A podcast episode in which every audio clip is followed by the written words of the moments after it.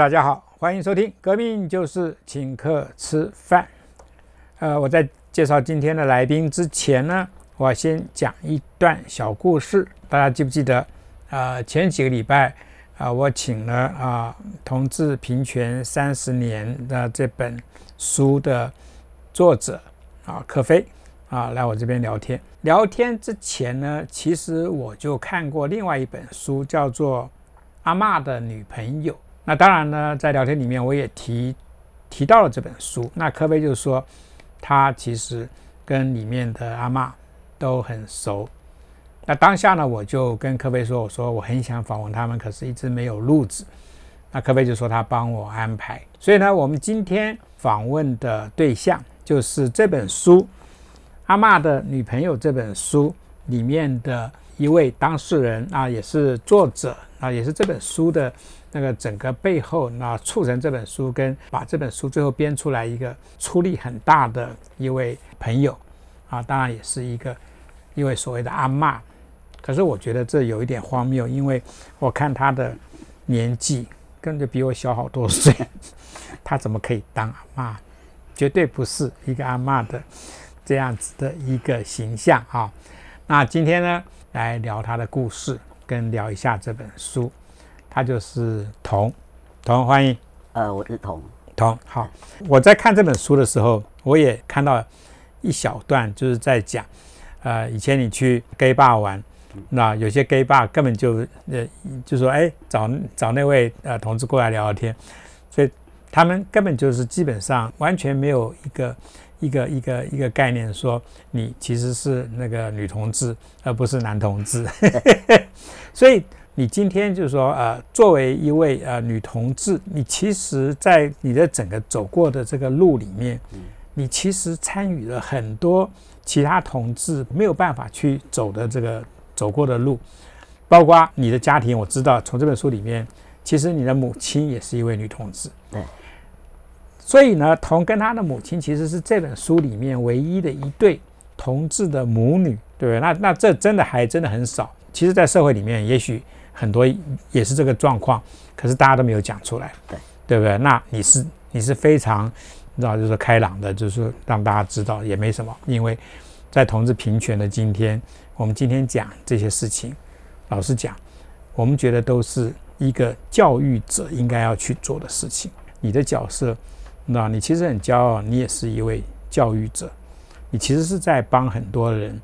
在走过这种身份的认同，包括你自己。以我自己参与同志平权运动这么多年的经验，以我身边同志朋友之多，我根本就是相信，同志在人人类里面，如果说有百分之十左右，我相信也一点都不为过。你在你年轻的时候啊，当你知道自己是同志的时候，在那样子年代，当然你比我小那么多岁，那个时候应该是一九多少？我是六一年出生。嗯哼。对啊，所以你知道自己是一位女同志，然后你开始工作，有关于平权的工作，你你自己有感情上面的这样子的各种的呃开始的进展。你作为一位女同志，在八零年代应该是比较辛苦，是不是？其实我自己知道自己有爱女生的时候，其实那时候是非常害怕的，因为那个时代资讯很少嘛。嗯哼。那我也觉得说，可能是。只有全世界可能只有我跟人家不一样，嗯哼，那我会害怕，而且我我生长的年代是戒严时代嘛，对，是没有资讯很好又很封闭啊，那我又很怕被注目，因为你被注目又会被抓出来，所以我尽可能的隐隐藏自己，又害怕自己喜欢女人的这部分被别人发现，嗯哼，所以我是很晚才进到社群里面。其实我并不像有些大爷，他们是从发现他们喜欢的时候，他们就会一直去搜寻一些资讯。我是等到四十二岁，我还开始硬啊，这么晚呢？对，非常晚。所以在你在整个成长，例如说二十这十几岁、二十几岁、三十几岁那个整个过程里面，你其实是应该是算是辛苦的，非常辛苦的那一部分，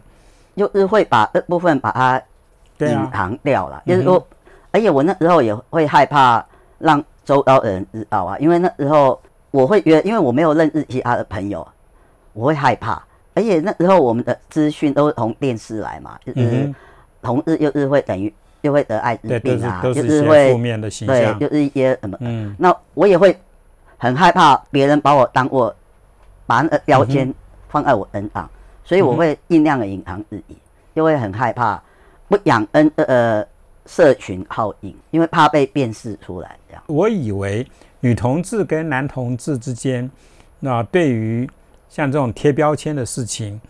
应该女同志应该比较不会压力不会那么大吧？没有，因为那时候的女同志没有什么资源，因为男同志至少你还有一些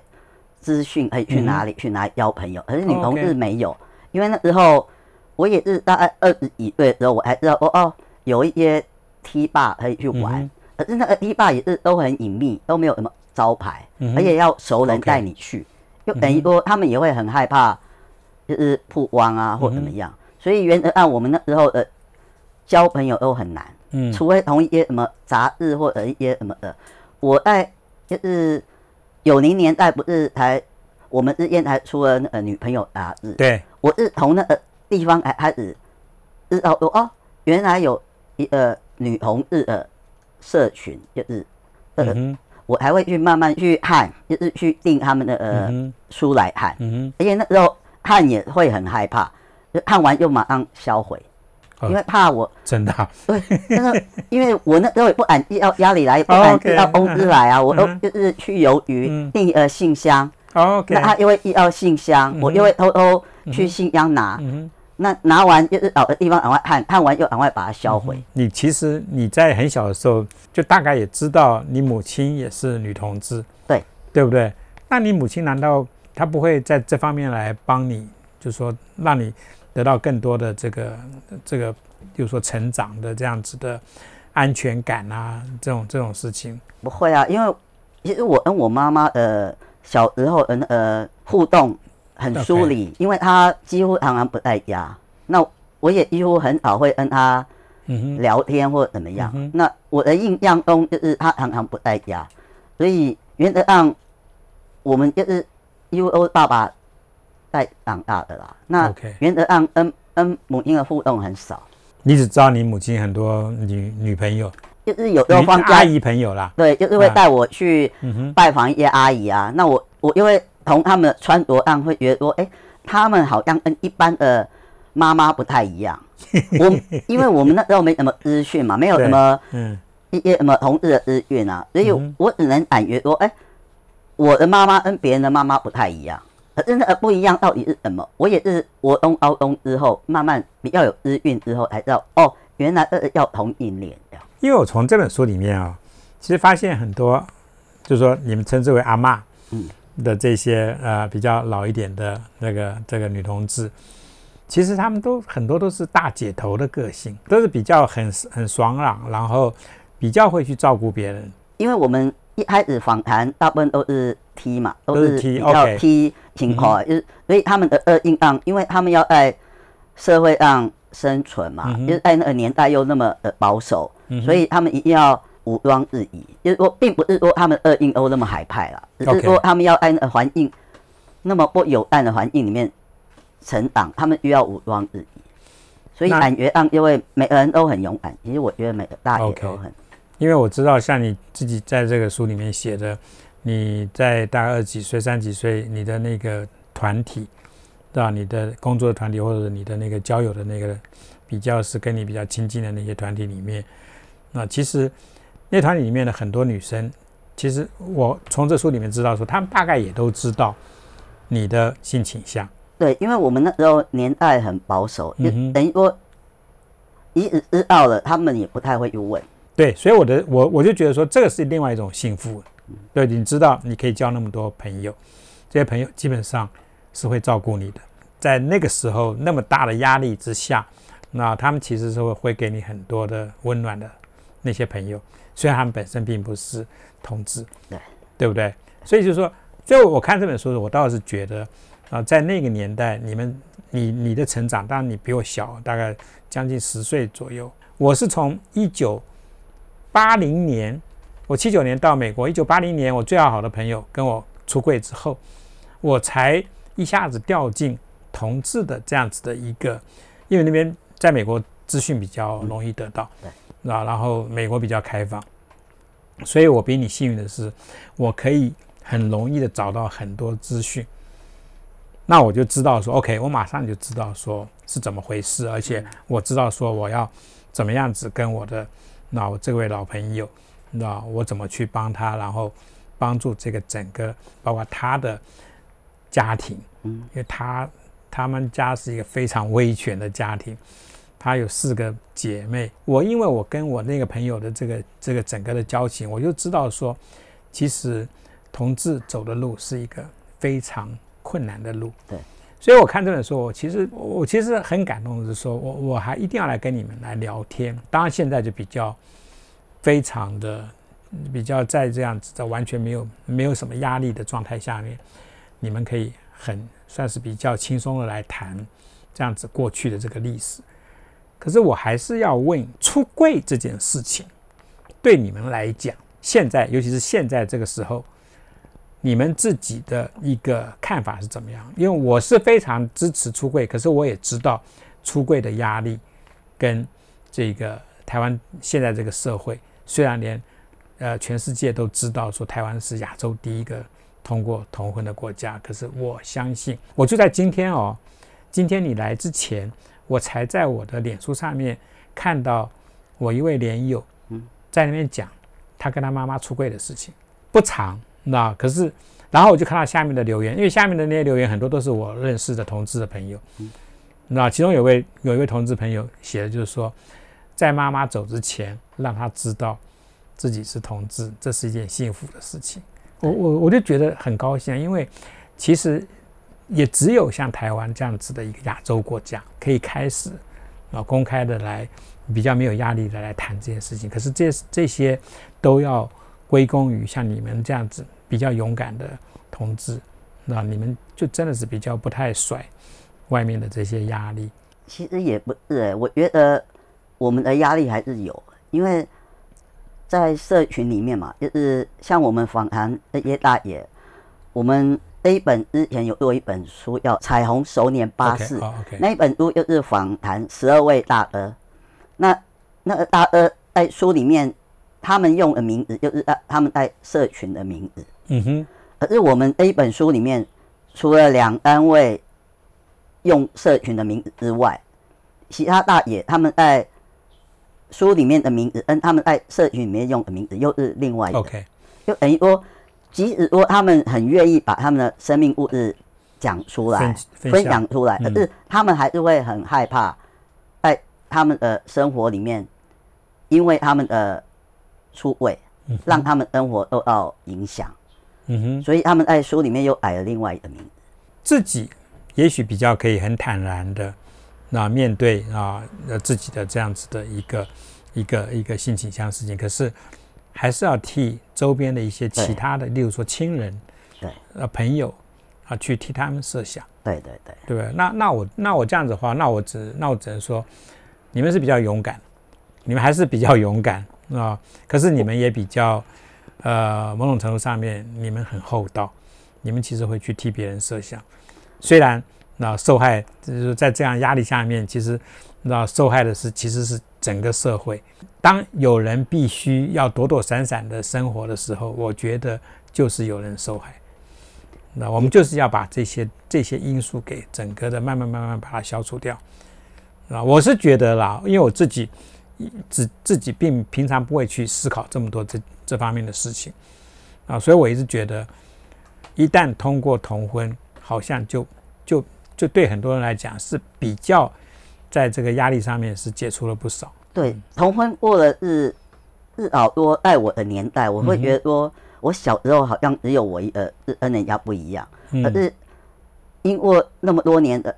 前辈们的努力嘛，就是说你们电电影写作或者是一些书籍，让人的社会慢慢了解传播媒体，对传播媒体或怎么样。那甚至于说前一阵子翁头，虽然公投呃也我并不是那么满意，可是至少我们会觉得说我不孤单，至少台湾有一将近一半的人是支持同志的。那我们就会比较有那种力量，继续走下去。就等于说，整个社会需要不断的有不断的人一直慢慢的付出，他整个社会才会越越来越友善嘛。嗯哼，那有按到一定程度的时候，如果当哪一天台湾不用再拿同志当议题的时候，那二台湾就是最友善的啦。对对，我觉得拿同志当议题这个概念，那其实是最困难的了。那你要把这个解除掉，那个那个哇，那个真的是看起来好像已经不是什么议题，可是永远会有很多不知道怎么样子的问题这样冒出来，对，然后打击这个整个运动。那我自己是一个同志平权的一个算是一个工作的人，可是我常常会发现说，因为我的台独的身份，会发现说。很多人对我不友善，同时也影响到我的其他的一些工作，就有一些统派的人就会因为我是台独，然后就开始来就说，嗯，你支持的那些大概都是啊，跟你的台独一样，都是有一些 你知道有些问题吧，对不对？所以我都要觉得说，做做运动真的有的时候非常的，你知道左右为难啊，两面不是人，都是一大堆的问题。你会觉得现在的。呃，女同志的这些，包括像压力啊，例如说，呃，交友上面的压力、出柜的这些压力，跟以前比起来，你你你你现在有什么比较不一样的看法？我觉得，因为借了媒体啊，或者借一些整个社会慢慢比较友善之后，大家比较勇敢，可以说出自己到底想要什么。对。那因为我们那个年代就是比较没有资讯嘛，也比较保守。所以我们会害怕跟别人不一样，可是现在的朋友比较年轻的世代，他们会比较勇敢，他们想要什么，他们会去争取。我觉得呃，会让人的社会慢慢的趋于平权啊，就是说让大家不觉得说我们的要求是过分或者是怎么样，而是一个比较平等、趋向于平等的一个生活。其实，那他们的要求跟。跟任何其他人要求都一样啊，对，就等于说，对不对？因为我们以前会觉得说，我们如果跟别人不一样，就被人家当过外物啊，或怎么样。可是现在就是因为大家的参与，就是愿意比较愿意公开或者愿意投入，因为让二二会等的知道说，其实同日又在你身边，他们并没有跟别人不一样。那你们以前在学校里面，你能够感受到，就是说哪些人？跟你一样，就是说有这样子的恐惧吗？就是说，因为他们是女同志，还是会有啊。因为因为我们那个年代出柜压力还是很大。因为如果你没有好的条件，因为你很难有出柜的成本嘛。就像说我们书里面也有也说，有些如果有些大爷他们如果可以的话，他们因为以前同志还是呃不能谈的议题嘛，所以大家如果有资源，他们就会。跑到国外去啊，因为国外日啊比较自由，就是远离家庭嘛。那因为家庭的压力还是很大的。嗯哼，像我现在是比较可以出来，是因为我的出来并不代表我比别人优秀啊，而是因为我比较可以出来替他们那些没有办法出位的人站出来讲话。所以以前你的那些朋友，包括同学，他们基本上，当然他们现在都知道你的身份，对不对？然后，那他们会因为你的身份，他们会比较跟你出柜吗？还是就是说，如果他们也是同志的话，我觉得出柜要分有必要没必要。OK，好，对这个这个概念重要。对，因为有些人他是父母带或者怎么样，他是没有办法出位的，可能是压读压力或怎么样。有人是就是比较强势啊，他又有权利可以出位，因为他比较强势的意思是说。他又不管别人的看法，他又可以出轨。可是以我认识的一些人，就是每个人的出轨压力不同。有人可以在家里出轨，有人可以在职场出轨，那有人可以在朋友圈出轨。就是每个人的出轨，就是你的出位对象不一样，对对象不一样，而且程度也不一样。就是有没有那个必要？嗯除非说你要当一个公众人物。你要当一个公众人物，嗯你有必要要出位。我们知道有些公众人物，我们都知道他是同志，可是如果他没有必要，他也不需要去出我他他是同志啊。可是我觉得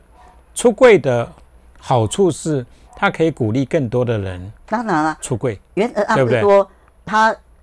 他如果可以出柜，不会影响到他的生活或者他的生存，他当然是可以出柜啊。可是出柜并不是说一定你是同志就一定要出柜。对，这我当然是同意啊。就是说出柜，它其实有一些所谓的它的公共性在里面。这公共性就是说，它的出柜可以让同志平权这个概念，让这个社会特定的这个社会更加的认同，在人的这样子的一个世界里面，sexuality 就是呃性性倾向是多样的。绝对不是以前我们的教科书里面啊，或者是我们的整个道德的范本里面啊，说说这样子，说那样子，不是那样子的。那其实，在整个人的世界里面，那种多样性是超越了很多很多人长久以来的想象。其实，我觉得同志那出柜的同志肩负的一个任务，就是让大家看到，对对，看到自己。对，所以这是为什么？我其实我我自己一直。一直想想来推这种同志平权的里面的一个出柜的东西，就是因为我看到国外的很多的，尤其是欧美，那当然平同志平权走得很前面，那很重要的一个因素就是很多的同志就是非常公开的对对展示自己，对我就是这样子啊，对，我的成就就是这么高啊，所以他们都很跟我跟我跟我这个一点 跟我这个同志成分一点关系都没有啊，对。对不对？那我觉得这个是可以让很多比较年轻的同志跟他们的家庭看到这个。对，最重要的是不是他们自己，是他们的家庭。有啊，让我一些朋友，他们就会在他们的家族的赖群主出柜啊。OK，我这很棒啊。对啊，那我觉得这个东西其实一下子可以让很多人，那就是醍醐灌顶，就说哦，就这样子，对，就是这样子啊。很多人。就是从来就是扭扭捏捏的，不敢讲很多事情，啊，哎，可是当他一讲出来的时候，发现说也没有怎么样啊。对对对，是不是？就好像我今天看到了我这位出柜的这个莲友，那他在上面讲，那个下面的反应都很棒啊。现在越来越友善了。你自己作为一个啊，就是说，在这个同志平权的工作里面，算工作了这么久，如果我们今天在这个法这件事情上面，啊，就是因为同志平权到最后还是会跟法有关系嘛？哪一些法是你们一直长久以来你们会觉得应该要去更加去专注的去工作它，让某一些某一类的法能够更加的保障同志这样子的权益，然后更加能够让很多的同志在年轻的时候就知道，如果他们要工作的话。他们要往哪一个方向去走？我我自己知道了，例如说收养法是一个很重要的法。那我也知道说，其实很多的呃人在这个法上面，尤其是法界的人，他们在这方面就一直一直，当然也有很多的辩论。可我知道很多人在工作这个东西，只是说还是很多人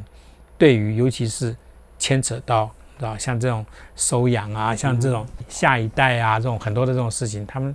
我觉得他们想太多，想了一堆。我觉得你知道，就是说，那那怎么样？那那个非同志的家庭就没有这些问题嘛？就不应该去想这个东西嘛？例如说，呃，那代理孕母的事情，对不对？一堆一堆事情啊。所以为什么要为什么要就是说特别的针对同志？因为这都跟你没有关系啊。有没有什么特别的一些我们？作为一个异性恋者，比较没有办法去思考到面向很多法律，因为我不是说很懂法律了。不过我觉得说，只要跟人权有关的，就是说不要特别标志说哦，异性恋可以做，同志不能做。只要不要 OK 有那种差异呃，对对对对，差异性差异性，或者是说像最近比较比较推呃，就是类似收养嘛，对，还有虽然重要，对，还有跨国婚姻嘛，呃。一般都是我们看得到的，其实呃呃，又跟平原一样嘛，就是说，只要你觉得说，哎，异异念跟跟就是跟跨国联姻是没有什么问题，可是为什么同日跨国婚姻又会有问题，或者是一些呃，就是异异念可以去收养小孩，那为什么同日不能收养小孩？这种都是跟人权有关，只要说跟人权有关的，就是说不要异异念可以。同日不因为有跨国的爱情，就一定会到最后会发展成跨国的婚姻。对对对，对不对？所以一旦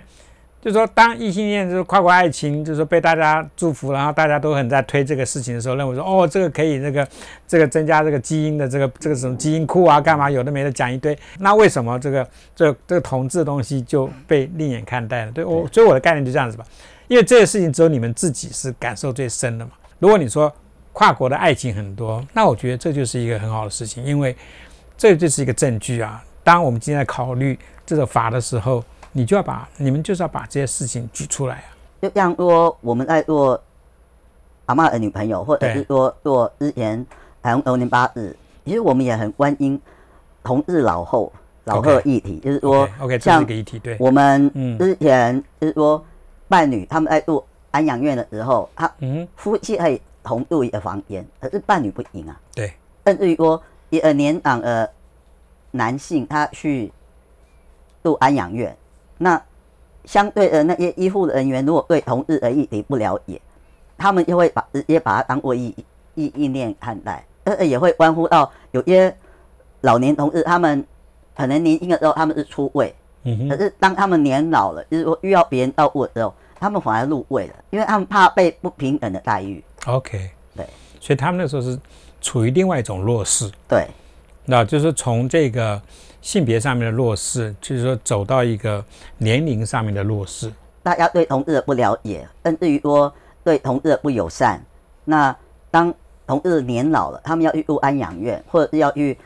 医疗中心，他们又会受到不平等的待遇啊。像你自己的一些经验里面，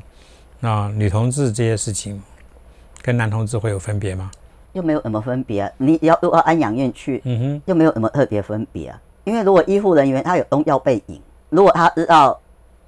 你是同志的，他又对同志不友善，嗯哼，那你能保证说他会凭着他的职业道德好好来服侍你吗？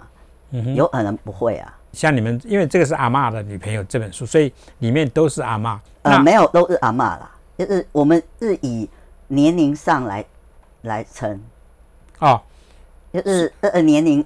有很多人都做了阿妈。里面的这些主主角。基本上都跟你一样，比较是没有在在以前的那样子的状态里面，比较没有进入婚姻。有有，我们里面有有好几个大爷都进入婚姻，对，好像有四五位大爷。可是他们根本就是在整个的呃出柜，就表示说他们对于自己，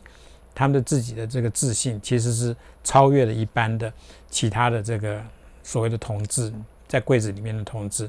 他们比较不在乎别人对他们的这种异样的看法。所以他们，他们，所以我的问题就是说，他们是比较没有，没有像你刚刚讲的那些比较同志，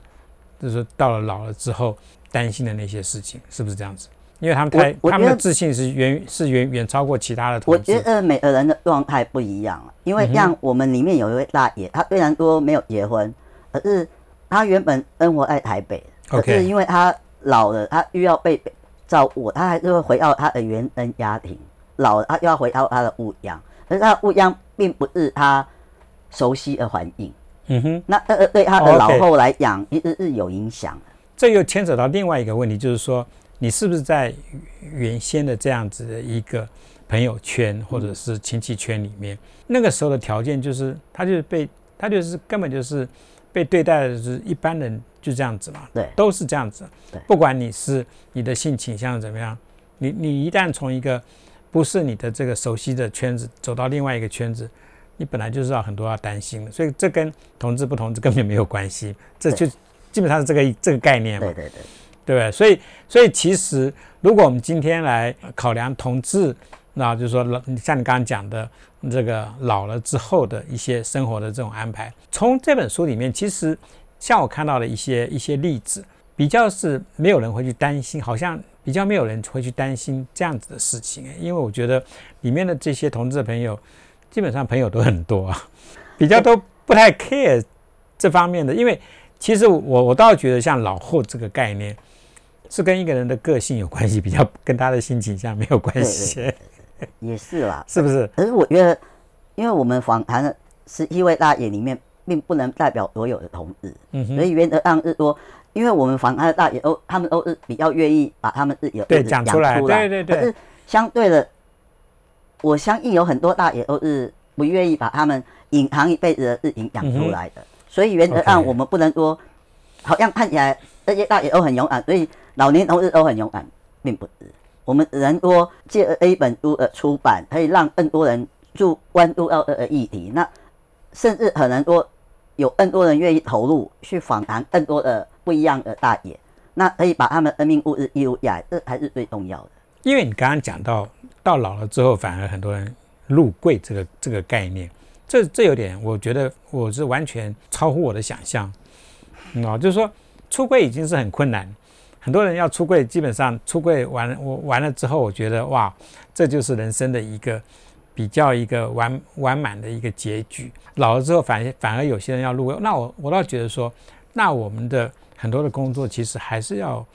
还是要加强。对，就是而且我们要不断的努力呀、因为一个世代的改变，并不会因为你这些人的努力就改变了，它要不断的累积，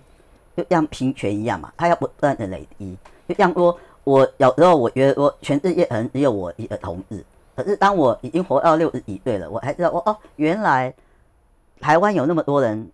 支持同志，我并不孤单，所以我觉得。呃，呃，呃是要经过年代、年日的累积，而且不断的有人一直付出，嗯哼。才有可能嘛。那如果我们现在大家都不做了，我相信，呃呃呃也会停在这边，它不可能越来越好啊。为了这个防止老了之后，又又重新入柜的这样子的一个 一个概念，其实还有很多工作可以做。很多工作嗯哼，蛮蛮重要，其实很多工作都蛮重要的。那现在的很多工作其实基本上还是比较建立在，比如例如说人生的一些比较前面的这个阶段，对，例如说针对，我觉得现在很多工作是针对如何让年轻人就是很勇敢的，就是认识自己的性倾向，面对自己性倾向，就是说我就是我就这样子啊，人生人类里面本来就是百分之十就这样子啊，你们要怎么样？你知道你们立法难道要排除我们吗？当然不可能了，对不对？家庭里面我们要怎么样子啊？因为各种出柜的这种的家庭的故事一大堆，那我们要怎么整理出一些比较有有正向的、正面的这些启示的这些故事啊啊创作啊，让让让更多的年轻的这些人就是就是很勇敢的，就是去走自己的路就是啊。我觉得很多同志的议题都是需要大家一起努力啦，不是只有说只关专注在某一呃部分。其实我觉得像同志艾滋问题啊，已经从我小时候到现在还是在还是在努力啊，并不是说因为现在已经比较好了，艾滋也在同志的污名里面占很大一部分。我以为现在有关于艾滋的问题应该被解决了很多嘛，因为因为那个大家认识是更加的这个更加的清楚。大家推广了嗯清楚，可是大家还是会有这个污名在啊。OK，如果今天我得了糖尿病高血压，我我可以跟别人讲我有糖尿病高血压，可是如果今天我有艾滋 OK，我又不敢讲啊，嗯，因为如果我跟你讲我有艾滋，你会怎么看我？那如果对今天我有糖尿病高血压，嗯你你有很很很普通啊，每个人都有啊，就是那个污名还是存在。在整个工作的过程里面，很多事情我们以为前人已经呃做了很多的努力，这个事情好像慢慢慢慢都已经啊不太这个这个显著。可是照你的讲法，其实很多事情在脑子里面就一直在那边。对，那我们就一一定就是还是要有不同的方式啊，一直一直提醒大家一些事情。对，要就是大家继续努力下去啊。原则上就是让整个社会让不再以同志当议题，那二二二会才会友善、啊。OK，好，对你刚刚前面一开始讲议题，就是大家根本就是忘了这件事情，我觉得这个是最重要的，那就是不要去不要去因为啊同志这两个字啊，然后出现的话，我们今天来讨论，那就是说有关于医疗体系里面的这个东西，有关于你知道婚姻体系里面那个那那那些事情啊，有关于移民的这个这个这个概念里面的这个这个同志这个问题，就是说不要有这些议题出现，因为特定的一种性倾向而出现的一种议题。OK，好，那我觉得是要做的工作其实还是很多了啊。我我其实比较乐观的，一直以为啊现在的整个平权的问题应该解决了很多。当然我知道呃，在某些宗教人士的脑袋里面，那一直有这个问题是一直存在的。然后这个我基本上已经放弃这些，我根本就不想理这些人。那我相信就是说，在人类的这个。这个所谓的这样族群里面，就就是有一些人，你你就是没有办法去跟他们讲道理。那对我来讲说啊，反正这种这种人是越来越少，所以比较对我来讲说比较不太去在乎这个事情。可是照你今天这样子一讲，那我们其实还是要小心这些有一些死灰可能会复燃。那 好，那我那我作为一个啊也算是一个工作者，我知道说好啊，其实要做的事情还是很多。好，我们其实非常谢谢童今天来跟我们聊天。当然，本来啊，其实是很好奇，那在整个的八零年代、九零年代啊，你们走的这样子的这个路，那有多辛苦？可是聊着聊着，这些问题完全没聊到，聊了一些，还是一些很严肃的，你知道？然后不过也好了，我觉得我让我自己就知道了，那更加。能够警惕自己的一些，也还没有我我自己一直认为是我是很前卫的人，在这方在这个议题上面，那其实想的比别人多很多。那可这样讲一讲，我觉得哦，其实我还是还是要去去看一些东西，我还是某些东西还是，也许真的超越我原先的这个设想。那很高兴，真的同我今天真的跟你聊这些事情，至少我对我自己又又有多了一些，那我知道我哪些功课还是要去做一下。啊，好，谢谢谢谢。然后我们现在就是接下来就是要准备请客吃饭了。好，谢谢大家收听，好，我们下个星期再见。